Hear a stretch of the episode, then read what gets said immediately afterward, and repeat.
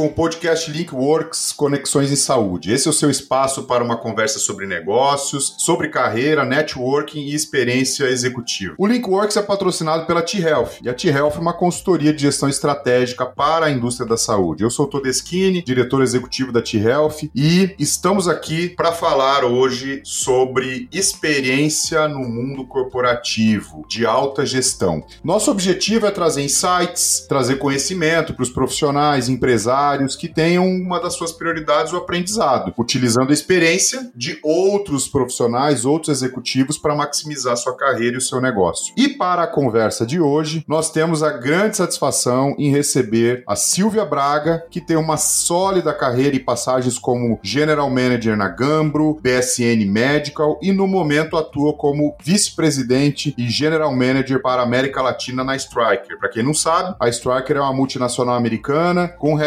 no estado de Michigan, nos Estados Unidos, e uma de suas afiliadas no Brasil. A Striker hoje é uma das principais empresas de tecnologia do mundo. Silvia, é uma grande satisfação te receber aqui no Linkworks e mais uma vez obrigado por aceitar o nosso convite para participar do nosso episódio de hoje. Uma coisa que é marcante e histórica aqui no Linkworks, você é a primeira mulher a passar pelo T-Health Podcast, o Linkworks Conexões e Saúde, então nós estamos muito felizes por uma pessoa tão marcante, uma alta executiva como você, tá abrindo alas aqui para as outras mulheres executivas do nosso país. Enfim, mais uma vez, obrigado. E para iniciar essa conversa, Silvia, quem é a Silvia Braga? Não, primeiro, obrigado pelo convite. Estou super feliz em estar aqui. Tenho certeza que eu sou a primeira de muitas. Tenho visto mais e mais mulheres aí em cargos de liderança, o que é bem bacana. Apesar que eu sempre digo que eu gosto de falar de liderança, não gosto de falar de mulheres líderes ou homens líderes, porque eu acho que né, não tem a menor diferença. E eu vejo isso bastante aí na minha experiência na minha carreira. Então, quem é a Silvia, né? A Silvia é uma mulher aí de quase 50 anos, que tem bastante tempo já é, de carreira. É, comecei cedo, comecei estagiando. É, sou publicitária, na verdade, então eu tenho uma carreira bem diferente do que as pessoas imaginam, né? Quando elas querem é, almejar um dia chegar numa posição de vice-presidente numa empresa de saúde. É, me formei é, na FAP, né? Eu entrei na FAP com o intuito de fazer publicidade mesmo, de trabalhar em agência.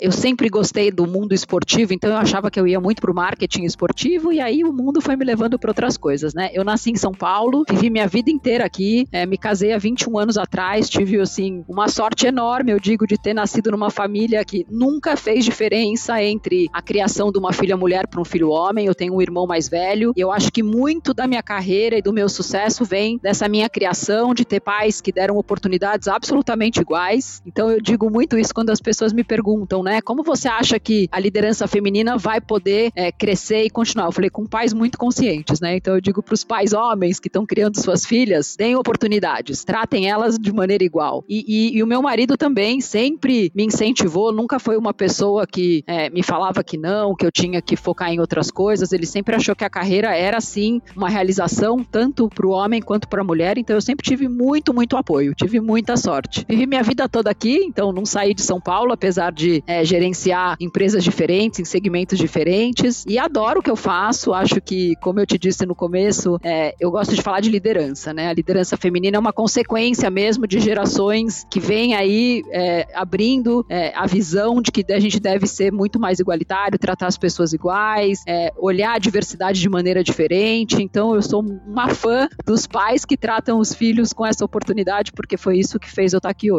Atenção, pais! Prestem muita atenção nessa mensagem, né, Silvia? Sem dúvida Exatamente. nenhuma, uma coisa muito importante, porque tudo isso vem da base, né? Da fundamentação é, em termos de, de como os pais ou diferenciam ou não diferenciam, né? Isso faz a diferença. O resultado tá aí, como você acabou de falar. E uma coisa interessante, né? Olhando um pouco do seu histórico, da sua carreira é, e falando um pouquinho assim de experiência nas posições pelas quais você passou. A gente vê que muitos executivos hoje, ainda mais no mundo globalizado, convivem com muitos movimentos relacionados a compras, a fusões. As empresas passam por seus ciclos, né? Como você sabe. E você é uma executiva que já passou muito por isso, né? E a gente sabe o quão desafiador é, é conviver e sobreviver bem a fusões, aquisições, compras dentro desses ciclos. O que, que você me diz, Silvio, em relação às estratégias? Como que o executivo que está nos escutando hoje ele pode ser tão estratégico para atuar dentro desses momentos de turbulência, de compra, venda e os ciclos de empresa? Você tem algum exemplo que você tenha vivido para compartilhar? É, eu, eu, eu realmente vivi várias experiências, né? Quando eu trabalhava numa empresa que chamava USS, o grupo GP fez uma fusão dessa empresa e transformou essa empresa na Tempo. Então foi a primeira vez que eu tive a experiência de uma fusão de empresas. Não foi nem uma aquisição é, propriamente dita, né? Então a gente realmente juntou pessoas, juntou empresas, transformou numa empresa muito maior. E ali foi a primeira vez que eu entendi que o capital humano é quem faz tudo isso, né? As empresas, é, depois disso eu trabalhei num, num, grupo de investimentos que é o EQT, que era o dono da Gambro, o dono da BSN, aonde o principal foco era realmente crescer essas empresas para que ela tivesse um, um exit, né, no mercado, para que ela fosse vendida. E aí, é, em todas elas, eu acho que o que tinha de similar era o capital humano. As empresas, quando começam a pensar em aquisição, a pensar em fusão, normalmente elas olham quais são os produtos que podem ter, ganhos de sinergia, ganhos de economia, e muitas vezes elas esquecem que tudo isso, é, sem as pessoas que estavam na empresa que elas compraram, ou sem as pessoas que estão hoje na empresa, isso não vai fazer o menor sentido, né? E uma experiência que eu tive foi com a Gambro muito forte. A Gambro era uma líder no mercado que ela atuava, foi comprada por outra empresa gigante, que é a Baxter, né? Que também trabalhava na área renal, e essa parte foi bem negligenciada, né? Infelizmente. E aí a gente vê hoje que praticamente a aquisição não trouxe nenhum valor agregado à empresa que comprou, né? E por quê? Porque os produtos são muito mais comoditizados hoje, eles vêm aí num mundo onde eles são muito mais parecidos e é o serviço que diferencia. E o serviço não é o serviço clássico, né? Não é assistência técnica, é toda a experiência que a gente vai ter, né? Numa aquisição, numa venda de um produto. E eu acho que o grande erro das empresas, e eu falo isso, primeiro para os executivos que estão vivendo isso, é não ter a flexibilidade e entender que é o momento de mudança e você embarcar realmente nessa mudança e trabalhar para ela, né? Porque eu vejo que as pessoas ficam muito reativas, elas ficam tentando segurar a mudança. Não, não quero mudar, não vai mudar. Aceita essa mudança, trabalha para que ela aconteça, mas olhando sempre o que a gente tem de mais importante dentro da empresa, que são as pessoas, né? Porque isso é o que vai fazer o sucesso ou o insucesso de uma aquisição. Eu participei de algumas aquisições sendo adquirida, como foram os casos da, da BSN e o caso da Gambro, e agora eu trabalho numa empresa que é uma serial killer em aquisições. A Striker adquire 40 empresas por ano. E eu acho que a experiência de ter sido adquirida algumas vezes me mostra isso, né? Que a gente pode trazer os melhores produtos para dentro de casa. Se a gente não trouxer o conhecimento, se a gente não trouxer o que as pessoas podem trazer, um, um serviço de qualidade, olhando sempre uma aquisição é, no foco do cliente, como que a gente vai fazer com que o cliente não perca né, o que ele tem hoje, é, é muito importante. Agora, para o executivo, é flexibilidade, coragem e uma liderança positiva, né? Mostrando que tudo que for acontecer dali para frente, que não é um momento fácil quando você junta, ele tem que ser olhado como um Nobel intento, como uma coisa que quer que seja para o melhor. Porque o que eu percebo é que muitas pessoas entram num modo muito reativo, muito reativo. E são esses os que normalmente sofrem mais e acabam não se beneficiando de uma aquisição que muitas vezes ela vem aí para realmente dar um impulso, dar uma energia nova para a empresa. E como hoje eu adquiro muitas empresas, eu tenho que trabalhar isso, né? Nesse change management, nessa ação, pessoas que sejam pessoas que aceitem essas mudanças, que tenham essa flexibilidade, colocando sempre à frente dessas negociações, porque isso é o mais importante. Eu acho que o produto, como eu te disse, ele cada dia mais comoditizado. Então o que a gente tem que pensar mesmo é como a gente serve melhor o mercado e como a gente preserva esse conhecimento que está tão dentro da cabeça das pessoas, que não estão descrito em todos os processos. Tem muita sinergia, muita sinergia numa aquisição, mas tem muita perca também, né? Você perde muita coisa quando você faz uma aquisição. E esse é o grande risco quando a gente faz um negócio desses, né? E empresas como a Striker, que acabam comprando empresas às vezes até familiares, elas esquecem que quando elas vão lá e colocam processos para se transformar numa multinacional, a gente perde o valor agregado que tinha aquela empresa de margem, de outras coisas. Então, é um processo gigante, né? Desde a due diligence até a hora que a gente se junta, como a gente continua fazendo esse negócio crescer. E para isso precisam de executivos que realmente queiram olhar o todo, que tenham a visão do todo. E pessoas que aceitem mesmo que as coisas têm que mudar. E elas têm que mudar quando elas estão dando certo, quando elas estão no processo de estar tá acontecendo, né? Então eu acho que eu, eu para mim, eu acho que o grande segredo de fusões e aquisições e que deram certo na minha carreira é que eu nunca fui apegada ao momento anterior, né? Eu sempre embarquei, bom, se é isso que vai acontecer, vamos lá, vamos mudar, o que que vai trazer, como vai ser e com uma visão bem macro, né? Eu acho que a gente tem que olhar as pequenas coisas numa questão porque elas são muito importantes, mas a gente tem que entender qual é o impacto que a gente vai ter ter no mercado, nos clientes e nas pessoas que estão dentro dessa empresa, né? Porque é isso que faz com que ela tenha sucesso. Você falou uma coisa bem legal, Silvia, a respeito de pessoas. Aliás, desde o nosso da nossa conversa aqui, você fala, né, bastante sobre pessoas, sobre liderança e eu vejo que nessa questão também das fusões, aquisições, é, como você comentou, passa por pessoas e se passa por pessoas, passa por relacionamento também, né? Isso é uma coisa que não tem como dissociar. E dentro disso, o líder, como você comentou, ele tem que ter muita sensibilidade. Muita sensibilidade não só para avaliar os impactos do mercado, para entender é, quem está no jogo, quem não está, quem vai querer mudar, quem não vai querer, mas também tem que ter muita sensibilidade para desenvolver relacionamentos genuínos, por exemplo, como você falou há pouco, né? Uma empresa familiar que a, a Striker comprou e você tem que implementar processo de uma multinacional, mas ao mesmo tempo tem que ter cuidado e sensibilidade para não impactar aquilo que a empresa gera de valor. E dentro da sensibilidade do executivo, passa pelo relacionamento e um relacionamento genuíno com o time, né? Não aquele relacionamento de líder e liderado. Isso motiva muitas pessoas, engaja. Então eu, eu, eu vejo dessa forma também como você vê. Agora, como é que você vê o formato ideal de relacionamento dentro das empresas? Eu tô te perguntando isso porque eu sei que você gosta muito de se relacionar com os funcionários, você é uma, uma general manager, mas que conversa com as pessoas, não é aquela pessoa que trabalha de porta fechada e que não, não quer falar com ninguém. Agora, dentro dessa tua experiência, como é que você vê isso? É, como que, que o executivo pode atuar da melhor forma possível quando se fala de relacionamento genuíno e formato de relacionamento dentro das empresas? Eu tenho uma crença muito grande, assim, que ninguém é maior do que um time. Ninguém.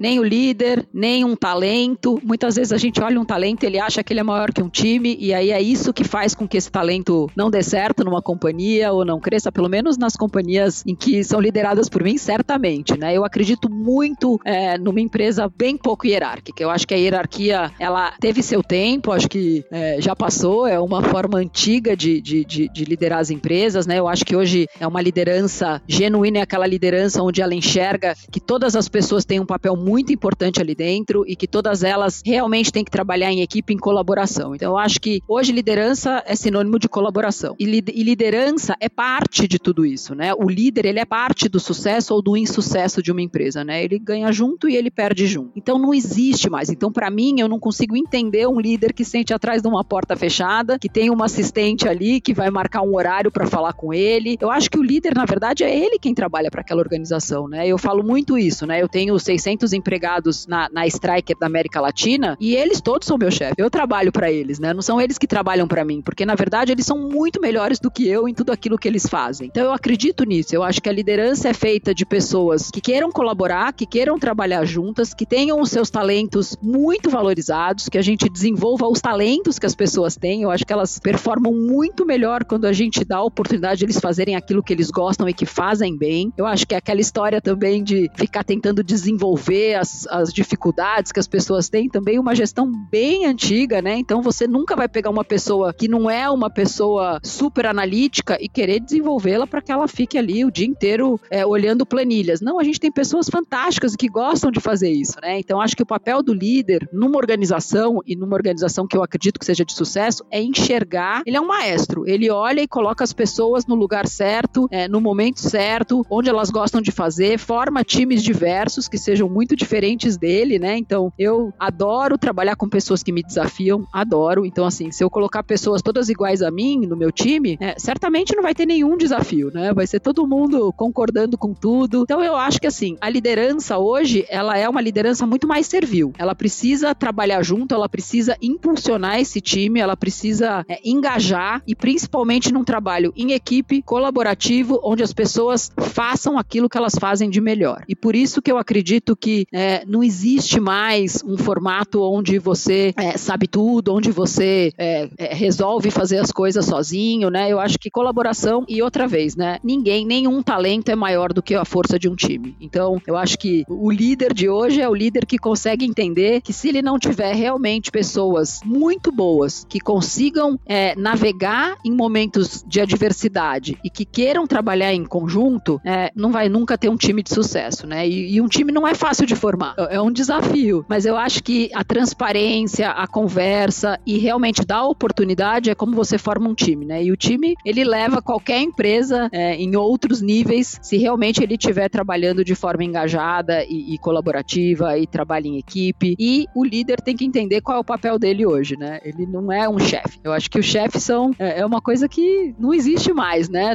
Assim, existe, a gente vê, mas eu acho que está terminando. Graças a Deus eu vejo que isso tem diminuído muito, né? Eu vejo hoje um papel muito mais colaborativo e, e entender o que as pessoas é, querem fazer, fazem de melhor e conhecem, né? Porque a gente não conhece tudo, né? A gente está na posição de liderança e a gente nunca está pronto para isso. As pessoas me perguntam muito: você, ah, você se sentia totalmente pronta? Não, eu não estou pronta, mas eu tenho um time absolutamente pronto para me suportar em tudo aquilo que eu precisar, né? Exatamente. E eu vejo que assim, a, o modelo mudou muito, como você comentou, né, Silvia? É, a questão hoje de chefe, ela é muito mais proforme e organizacional do que qualquer outra coisa. A gente precisa, né, para organizar o dia a dia. Alguém precisa aprovar suas férias, alguém precisa fazer isso, mas ninguém precisa estar tá ali para te dar é, uma ordem do que fazer, e sim uma orientação, né? Então isso mudou demais, né? E essa questão, né, do, do líder suportar o time é, e não o time suportar o líder, né? Ou seja, você, o líder trabalhar para o time, não o time trabalhar para o líder. Quando você, quando você muda essa visão, pode até parecer algo simples ou clichê, mas quando você muda essa mentalidade, de fato, a, a, o ambiente fica diferente, o nível de engajamento das pessoas fica diferente. Isso, isso muda tudo. Não, e a responsabilidade, né? As pessoas se sentem accountable por aquilo que elas estão fazendo, né? Então, assim, elas têm que entender que aquele negócio é deles. Aquele negócio não é meu. Aquele negócio é nosso, é deles. Então, assim, quando eles se sentem parte eles acham que eles são realmente importantes, é, eles sabem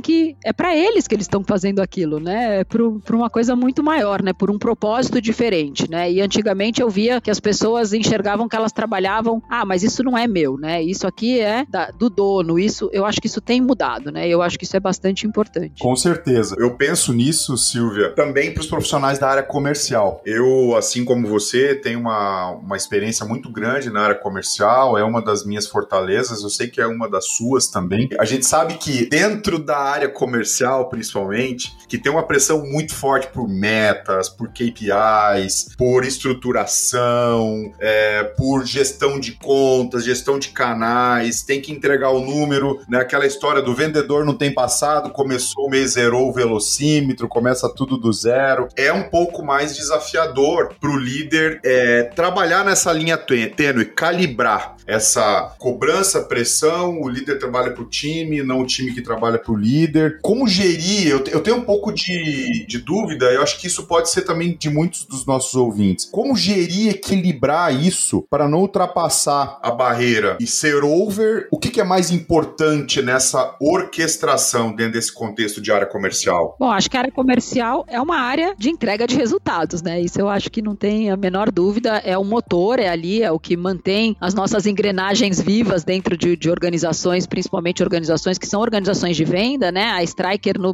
na América Latina, ela não fabrica nada, ela não produz nada, ela realmente é uma organização de vendas. E todo mundo que está ali dentro, desde a recepcionista até o vendedor de verdade, ele trabalha em vendas, ele não faz outra coisa, né? Ele, a gente tem muito essa coisa, não, eu sou compliance, sou supply chain, vou ser um vendedor, porque a gente não fabrica nada, a gente não produz nada, a gente está aqui para vender. E qual que é essa linha que eu acredito, né? Eu quando comecei a trabalhar, por exemplo, na Gambro, e foi no susto, porque eu sempre vim de mercados financeiros, de cartão de crédito, de banco, de coisa, é, eu não conhecia aquele mercado, né? E eu, como é que eu ia gerenciar uma equipe de vendas? E eu acho que como você empodera o vendedor e acha essa linha tênue, ele sabe o que ele precisa fazer. E você precisa escutar. Normalmente a estratégia de vendas vem do campo e a gente precisa olhar isso, né? A gente precisa escutar, a gente precisa entender o que, que eles acham, o que, que, que eles acham que é importante. Eu acho que o grande erro dos líderes de vendas que entram nas organizações é que eles acham que eles têm a fórmula para melhorar a performance, para vender mais. E normalmente o que eu percebo é que um time ganha produtividade quando ele tem um líder que passa a escutá-lo. Então, na Striker, quando eu vim para Striker, apesar de toda a minha experiência em saúde, eu não era uma pessoa que era super experiente em ortopedia, mas eu tinha um time muito experiente e que não performava. E aí eu quis entender por que, que eles não performavam, né? E exatamente porque eles tinham uma liderança que queria dizer para eles o que eles tinham que fazer. E uma liderança parecida com a minha, que também não era uma liderança experiente em ortopedia. Então, quando eu cheguei, a primeira coisa que eu fiz com o meu diretor de vendas, com o diretor de ortopedia, eu falar assim: o que, que vocês acreditam que deve ser feito? Como que vocês acham que a gente pode virar isso? E eu vou estar tá aqui para fazer todas as perguntas do mundo para entender até onde vocês chegaram nas análises de vocês. E a hora que vocês conseguirem me responder essas perguntas, aí eu vou estar tá aqui atrás de vocês para tirar essas barreiras. Porque esse era o papel. Então eu acho que ali está o equilíbrio, né? Entender que o time de vendas tem que estar tá totalmente empoderado, tem que estar é, comprado na estratégia, muitas vezes vem deles, e a gente, como é, papel de liderança e, e, liderando uma área comercial, óbvio que a gente tem que cobrar essas metas, porque são eles que estão dizendo pra gente o que eles podem fazer, mas a gente precisa estar tá ali também entendendo os momentos de remover os obstáculos, de mudar uma negociação, de fazer uma coisa diferente. Eu acho que no time de vendas só tem uma coisa que é inegociável, e não é a meta deles, é a forma de fazer, é o fazer o certo. Essa é a única coisa que eu falo pro meu time de vendas. Você pode não bater forma, uma forma meta. E o conteúdo, né? Forma e o conteúdo. Totalmente. Você só tem um jeito de fazer as coisas, que é o jeito certo. E ontem eu conversando com a minha diretora de compliance, ela me falou uma frase que é perfeita, assim, se você não pode me contar como você fez, nem faça, porque essa é a verdade. Então, esse é, isso é o que me traz assim essa o que eu gosto do, de vendas, né, que é fazer com que o negócio cresça, é estar tá próximo do cliente, é escutar muito, mas fazer da forma correta, né? Então, na minha gestão de vendas, a única coisa que não é negociável é o como, né? Isso não é negociável. Agora todo o resto, eles têm que poder me falar. E eles estão ali escutando o cliente todo dia. E no fundo, um bom vendedor é aquele que tem uma escuta muito melhor do que a fala dele, né? A gente acredita que o vendedor vai ali e ele, ah, não, ele, ele fala bem, ele faz, então ele vai convencer o cliente. Não, ele não tem que convencer o cliente. Ele tem que entender a necessidade, ele tem que vender aquilo que o cliente precisa, porque isso vai gerar uma relação sustentável. E eu vejo que muita gente que entra na área de vendas, principalmente nos cargos de liderança, eles estão muito mais preocupados com o resultado agora e entregar esse resultado do que criar relações é, longas e duradouras. Então eu digo muito pro meu time de vendas, né? Escuta, escuta. Eu sei que você é ótimo em falar, eu sei que você é ótimo em convencer e eu também adoro fazer isso, porque eu sou uma pessoa que falo para pensar. Então eu falo muito, eu vou lá, eu fico tentando entender o que a pessoa quer, mas escuta, porque isso vai criar relações duradouras, né? Então eu acho que o, o meu caso de sucesso no time de vendas, eu escutei muito o que as pessoas tinham para me dizer, porque eu realmente não vim desse mercado. Eu, não, eu sou publicitária, trabalhei na área financeira é, de grandes empresas ali, na área comercial, mas empresas financeiras, e o meu sucesso na área de saúde foi, claro, escutar muito. Eu falo muito, mas eu escuto muito, né? E eu, e, e eu empodero essas pessoas a tomarem essas decisões e me, dizer, me dizerem quais são as estratégias que eles acreditam. Porque eu não tenho as respostas, mas o mercado e o campo te dão essas respostas, né? Então, vamos lá, escuta, traz para dentro de casa, a gente junta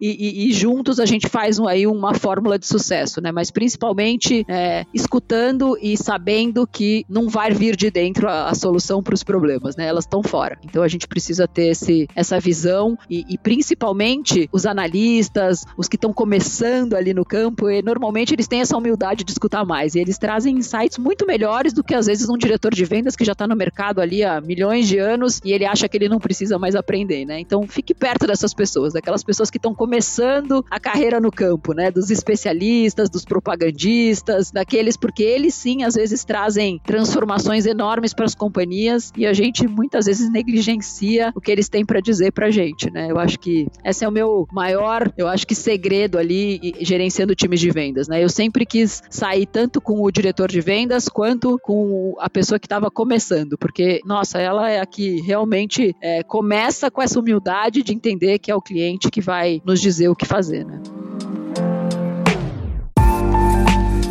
Eu tenho certeza que muitos dos que estão nos ouvindo nesse momento estão lembrando de líderes que ou não escutavam, ou lembrando também de líderes que entraram na companhia. Não, a partir de agora a regra é essa, o negócio vai ser desse jeito e tem que ser assim. É, tô falando até porque eu também já tive líderes. Ah, eu também, pode ter certeza. É. E foi, foi onde eu vi o que eu não queria ser, né? Isso, exatamente. E escutar as pessoas. Você tá chegando, quem melhor vai saber sobre o business, sobre a realidade, sobre o que de fato é, que muitas vezes é um pouco diferente do que a companhia quer em determinadas situações. É a pessoa que tá ali, é a pessoa que tá no time, é a pessoa que tá convivendo, tá dentro da febre do negócio. Então, isso é um ponto fundamental, concordo contigo. Eu tenho certeza também, Silvia, que nesse momento temos muitas mulheres nos ouvindo, muitas executivas querendo saber os teus segredos e como, como mulher executiva. Eu imagino que em determinados momentos, dentro de uma carreira tão ascendente quanto a tua, você teve que quebrar tabus, você passou por desafios como mulher nas companhias dentro da carreira. Para as mulheres que estão nos ouvindo hoje, agora, como é que você reagiu a esses desafios de tabus? Que estratégias que você usou e que você recomenda que elas utilizem na ascendência da carreira como mulheres? Mais uma vez, tá? Não vejo também como você nenhuma distinção. Muito pelo contrário, tá? Eu vou até ser um pouco tendencioso aqui. Nos meus é, vários anos de liderança e de alta liderança, eu tive muito mais sucesso em termos de resultado com mulher do que com homem.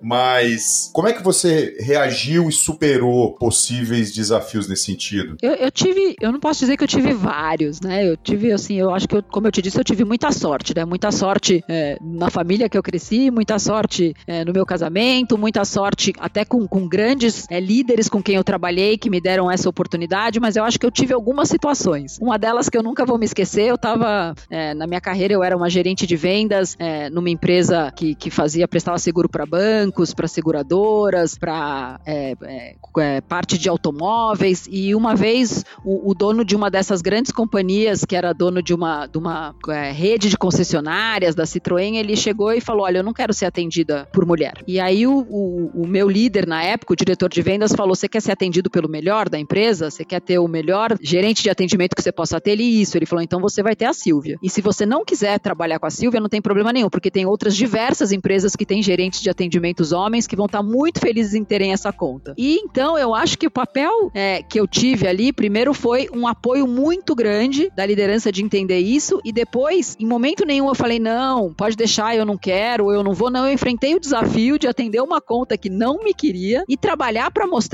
que realmente aquela ideia era uma ideia que não deveria nunca ter passado na cabeça dele, que ele queria ter um homem atendendo a conta, né? Então, assim, um não recuar. Eu acho que você é, leva esse golpe, escuta, mas não recua. Eu acho que existem uma coisa que é a coragem feminina, que ela é muito forte, né? Em vários sentidos. A gente é muito corajoso aí quando a gente decide formar uma família, quando a gente decide gerenciar uma casa e trabalhar ao mesmo tempo, mas eu vejo que as mulheres, às vezes, elas deixam de ser corajosas quando elas enfrentam essa diversidade e elas preferem dar um passo atrás porque a mulher é mais conscienciosa, ela não quer entrar numa, numa discussão como essa, não. Então eu acho que o meu grande, é, a minha grande lição naquele momento, eu podia recuar, apesar do meu chefe ter falado, não, olha, quem vai te atender é ela, porque ela é o melhor do que a gente tem, e se você não quiser, outras empresas vão ficar felizes em ter a sua conta, eu mesmo podia ter falado, não, tudo bem, vamos colocar alguém. Não, eu falei isso mesmo, e é isso que eu vou fazer. E outra coisa que eu falo muito para as mulheres, normalmente, é, eu sinto esse preconceito mais com outras mulheres. Tem muitas mulheres que não acreditam que outras mulheres podem ocupar essas posições. Eu, na minha vida profissional, com exceção dessa vez, nunca senti um, um preconceito de um homem ou um questionamento de um homem sobre a, a minha gestão ou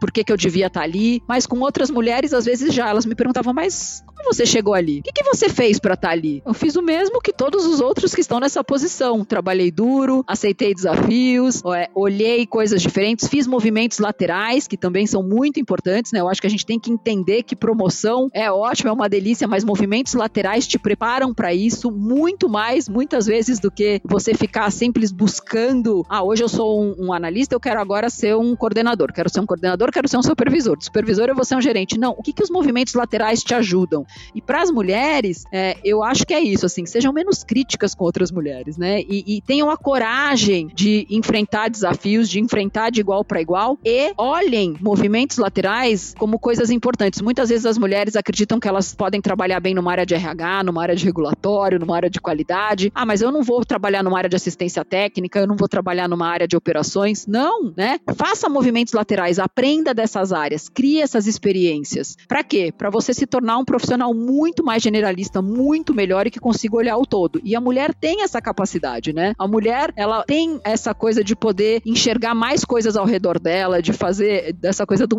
multitask. Ela, ela vem aí do nosso da, da pedra, né? O homem, ele tinha que sair para caçar, ele tinha um foco, ele olhava aquilo. A mulher ficava na caverna escura, escura cuidando dos filhos, ela precisava desenvolver esse olhar mais, mais amplo, né? Então eu acho que a mulher tem isso, assim, e, e eu acho que ela precisa acreditar que ela pode fazer isso. Eu acho que é, o empoderamento feminino tem que vir dela, né? Tem que entender o que eu posso fazer e como eu impulsiono outras mulheres. A minha pior chefe na minha vida foi uma chefe mulher. E tudo bem, e tudo bem, né? Mas ali eu olhei o que eu não queria ser. E o meu melhor chefe na vida foi aquele que me dizia que eu pensava de trás para frente. Não, você pensa ao contrário. Eu falava, não, você viu que ótimo, então a gente pode ao mesmo tempo aí juntar a Juntar. forma como a gente pensa, né? E eu acho que isso, mulheres desafiem, tenham coragem e assumam e peçam oportunidades. Porque a gente é muito é, condescendente, a gente acha que a gente quer um ambiente é, que tem que ter, acima de tudo, um ambiente de bem-estar. E é verdade, é muito melhor trabalhar assim, e as mulheres têm essa capacidade,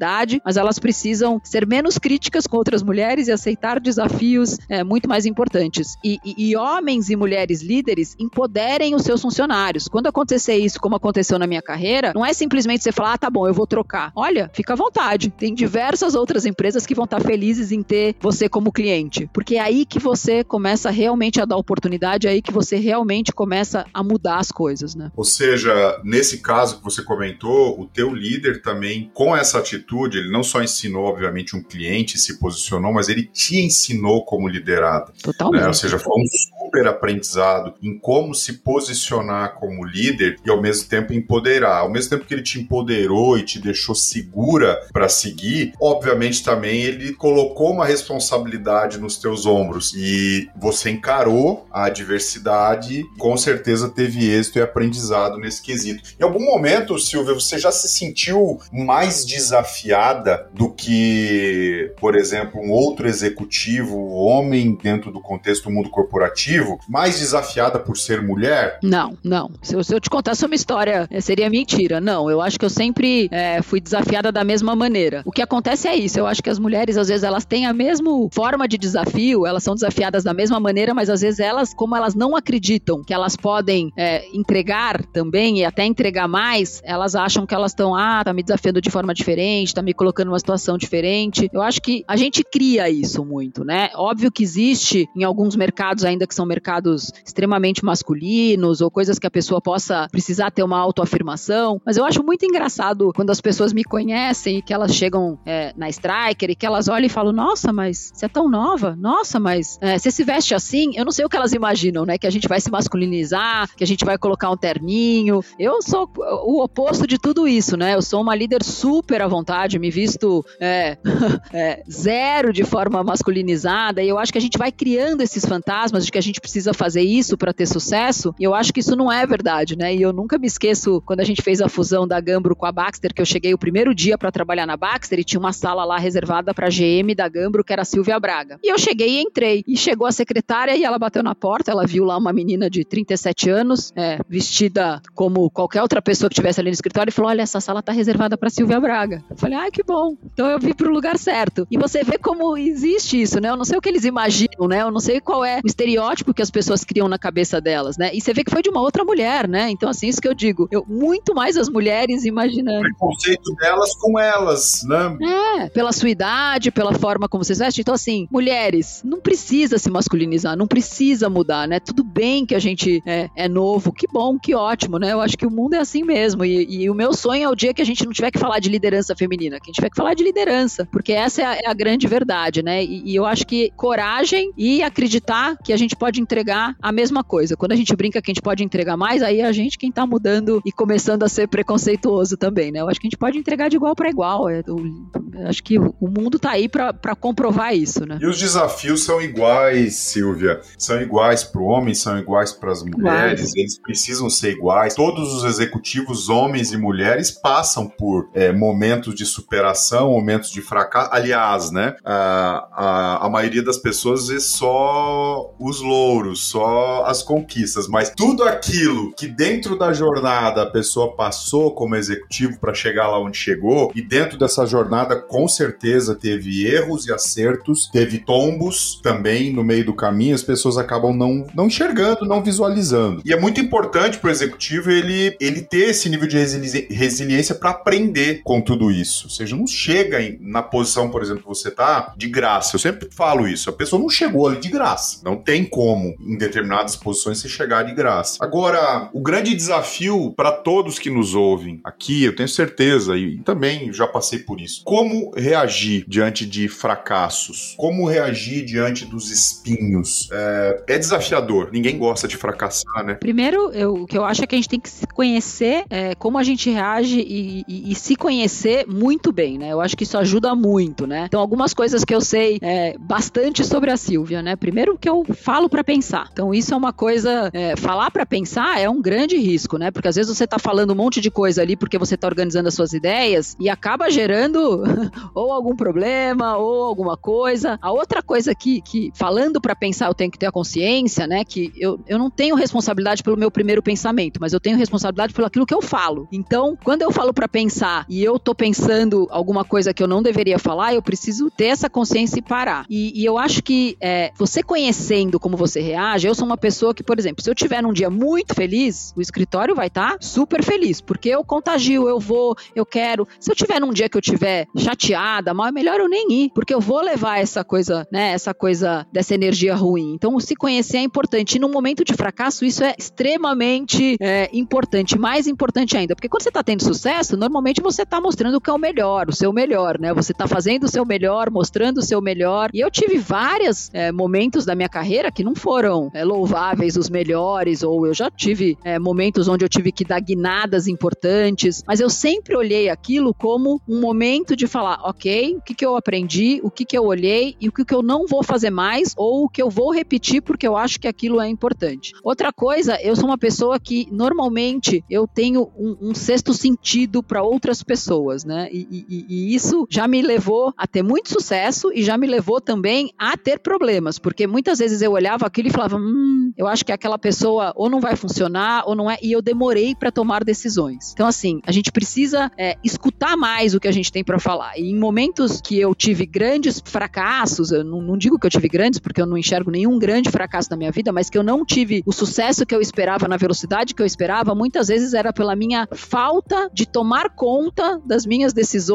ou de tomar decisões mais rápidas, ou de escutar aquilo que eu estava sentindo e fazer as coisas, né? Então, eu, eu já passei por é, problemas grandes de compliance em duas empresas que eu, que eu trabalhei, em ter que é, fazer grandes transformações por causa disso, né? E, e, esse é um momento que você olha e fala, puxa, precisava ter chegado nesse ponto, né? E, e na Striker mesmo, eu tive que desmontar toda uma operação de um país onde os sinais já estavam lá há bastante tempo, né? Então, assim, aonde foi que a gente perdeu o timing de não fazer a coisa antes, né? Então, eu acho que isso são pequenos tropeços que a gente dá em perder timings de algumas coisas que não levaram a fracasso nenhum, porque eu acho que no final é, é um grande exemplo de quando um líder desmonta uma operação e não está preocupado com a receita e sim com a forma que ela é feita, mas muitas vezes o timing daquilo fez com que eu hoje afetasse mais pessoas do que deveriam, mais pacientes que estão desatendidos. Então, eu acho que o fracasso tá quando você é, perde alguns processos ali, perde alguns timings, né? Eu não tive nenhuma grande é, é, coisa na minha vida que eu falei, nossa, isso aqui eu não faria de jeito nenhum, mas o que eu faria melhor hoje, do começo da minha carreira, é isso, de ter essa consciência de quem eu sou e como eu opero, né? Então, se eu falo para pensar, cuidado, né? Qual é a audiência que você tá fazendo isso? Se eu sei que eu faço isso, então cuidado com a sua primeira fala, né? Porque você, o seu primeiro pensamento você não vai controlar, então cuidado com ela. É, escuta mais, né? Escuta mais o que você, o seu sentimento e faça mudanças mais rápido, né? Não espere, né? Organizações não tem tempo,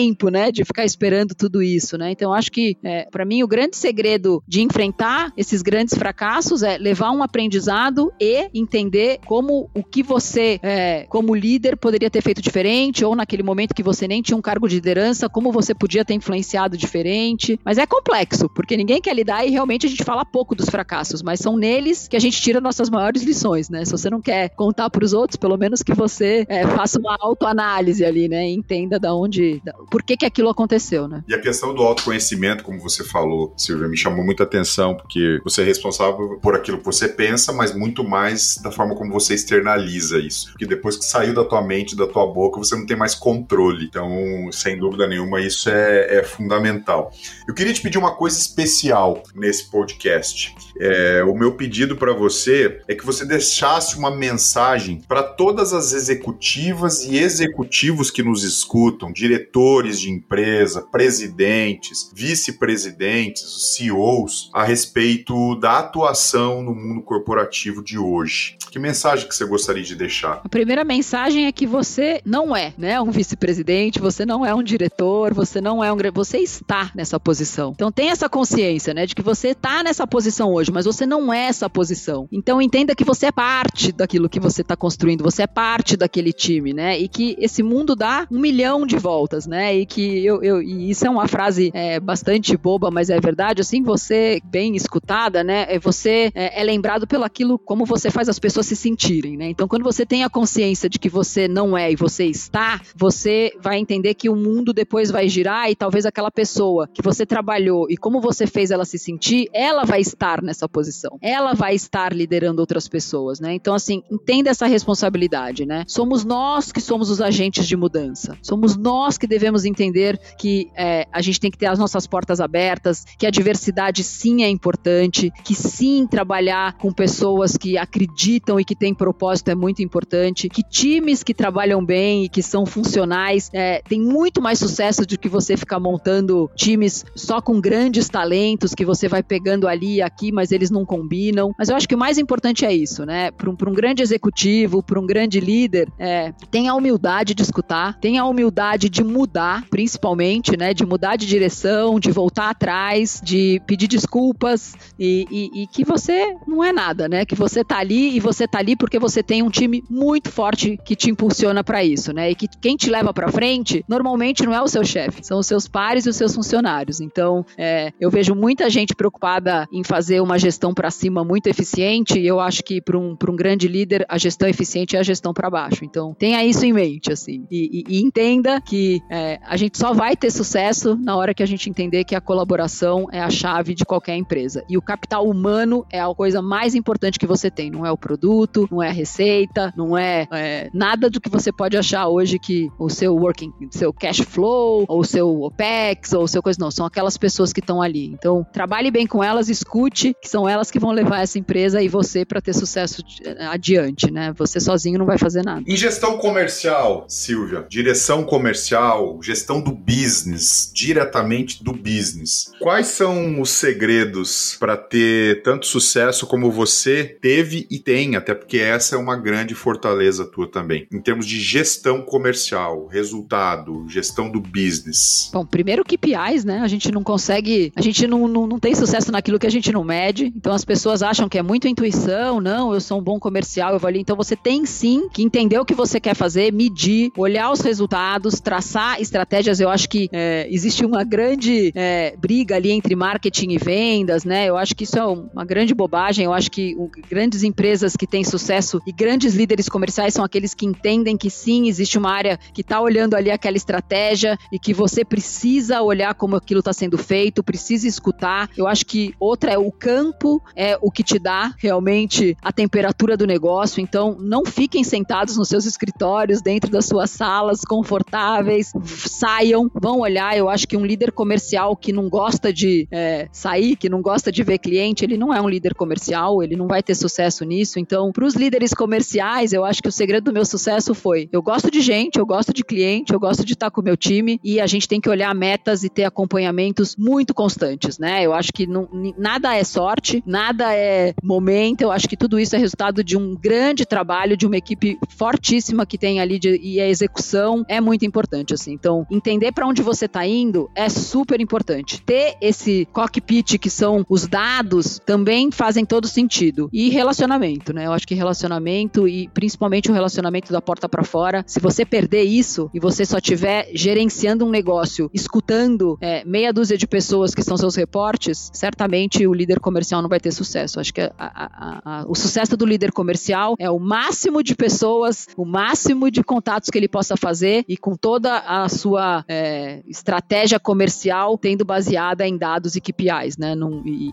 e, muita inteligência de mercado, muita inteligência de negócio, mas usando o que ele tem de melhor, que é o relacionamento, né? O relacionamento é super importante. Vamos trazer aqui, Silvia, para já ir para a finalização do nosso podcast, vamos trazer aqui o ouro do ouro do ouro desse podcast, quando a gente fala de fusões e aquisições. Eu vou trazer alguns pontos bem legais aqui que você compartilhou com os nossos ouvintes e que vale a pena a gente ter bem no radar. Quando a gente fala de fusões e aquisições, você falou, seja flexível, tenha coragem, atue de uma com uma liderança positiva, não entre no modo reativo, atue com pessoas que aceitem as mudanças, não se apegue ao momento anterior e avalie bem os impactos para tomar as decisões em fusões e aquisições. Você colocou uma coisa também muito interessante. Ninguém é maior que o time. O líder trabalha para o time, e não é o time que trabalha para o líder. O outro ponto, escute o campo, entenda o que é importante, trabalhe para empoderar os times. E se você não pode me contar o que você não fez, não faça. A frase da sua diretora de compliance. Como mulher, a dica que você deu, não recue, tenha coragem, enfrente a adversidade, não dê um passo para trás. Seja menos crítica, né? A mulher ser menos crítica com outras mulheres.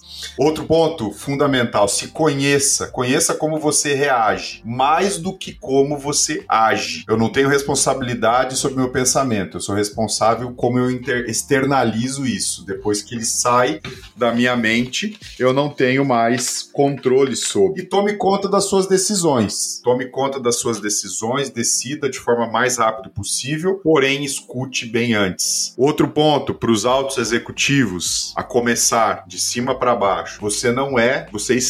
Tenha esta consciência que você faz parte desse time. Você é lembrado pela forma de como você faz as pessoas se sentirem. Muito rico isso. Mais alguma coisa? Consegui pegar tudo? Conseguiu pegar tudo. E quando as pessoas perguntam o que eu quero ser na vida, eu só tenho uma resposta, que é ser feliz. Então, esse é o meu conselho para todo mundo, assim. Acho que a sua ambição é querer ser feliz. E eu sou super feliz com o que eu faço, super feliz com as oportunidades que a vida me deu, com todas as adversidades também que ela me deu. E eu acho que é isso que faz uma carreira de sucesso, né? Você gostar do que você faz, gostar de, de, desafios e querer que as coisas sejam melhores, né? E o meu legado que eu espero deixar é esse, né? O legado que eu espero deixar para as pessoas que trabalham comigo é realmente esse, que a liderança é super importante, mas ela só acontece quando ela tem é, genuinamente um time bem coeso e que gosta do que faz e que faz aquilo da melhor maneira, né? Então, é, vamos todo mundo aí, todas as, todas as pessoas que estão me escutando, acho que foquem nisso, né? Se você estiver fazendo aquilo é, e sendo feliz naquilo, eu acho que o, o sucesso vem como é, consequência. E o gostar daquilo que faz também passa por gratidão. Reconhecer e comemorar as pequenas vitórias. Ser grato, não só pelos, pelas coisas boas da vida, mas por todos os desafios que foram passados e automaticamente todo desafio traz um aprendizado. A gente precisa ser grato. Né? A gente vê que executivos de sucesso, de uma maneira geral, são muito gratos. Reconhecem é, tudo de bom, tudo de ruim, são gratos. E automaticamente sendo grato, a tendência de você estar mais feliz, trabalhar mais feliz, contaminar as pessoas de forma positiva, é, levando uma vida mais leve no mundo corporativo que já é tão sobrecarregado, sem dúvida nenhuma isso faz a diferença para o resultado, para os times, para as pessoas, para o ambiente. Enfim, a gente chega aqui no final do nosso podcast. Silvia, queria te agradecer demais, foi uma aula para mim, tenho certeza que para todos os nossos ouvintes, homens e mulheres executivos, não só da indústria de saúde, porque hoje nós temos empresários que escutam o Linkworks, nós temos é, vários níveis de profissionais em termos de encarreiramento. Então, obrigado.